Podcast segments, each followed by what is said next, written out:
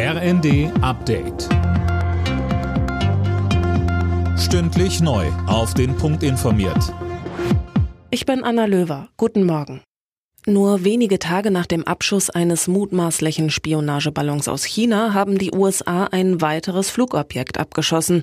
Woher es kam, ist noch nicht bekannt. Cornelius Dreger mit den Einzelheiten. Das unbekannte Flugobjekt war nach Angaben des Nationalen Sicherheitsrates des Weißen Hauses über dem Bundesstaat Alaska entdeckt und von einem Kampfjet abgeschossen worden. Es habe eine Gefahr für die zivile Luftfahrt dargestellt, so ein Sprecher.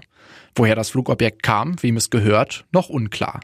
In der vergangenen Woche hatte ein mutmaßlicher Spionageballon aus China für Aufregung gesorgt. Er wurde ebenfalls abgeschossen. China behauptet, es sei ein Wetterballon gewesen. Unzählige Menschen sind durch die Erdbebenkatastrophe in der Türkei und Syrien obdachlos geworden. Mehr als fünf Millionen könnten es allein in Syrien sein, schätzt das UN-Flüchtlingshilfswerk. Unterdessen wird in den Trümmern weiterhin verzweifelt nach Überlebenden gesucht. Auch Tage nach den Beben werden noch immer einige gefunden. Die Zahl der Toten ist mittlerweile auf über 23.000 gestiegen.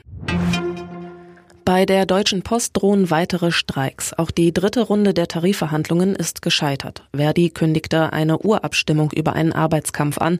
Die Gewerkschaft fordert 15 Prozent mehr Geld für die rund 160.000 Beschäftigten.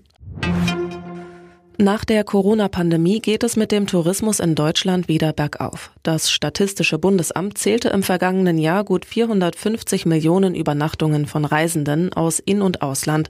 Das ist schon deutlich mehr als 2021, aber weniger als vor der Pandemie.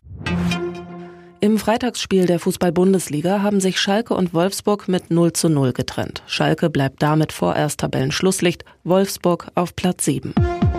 Alle Nachrichten auf rnd.de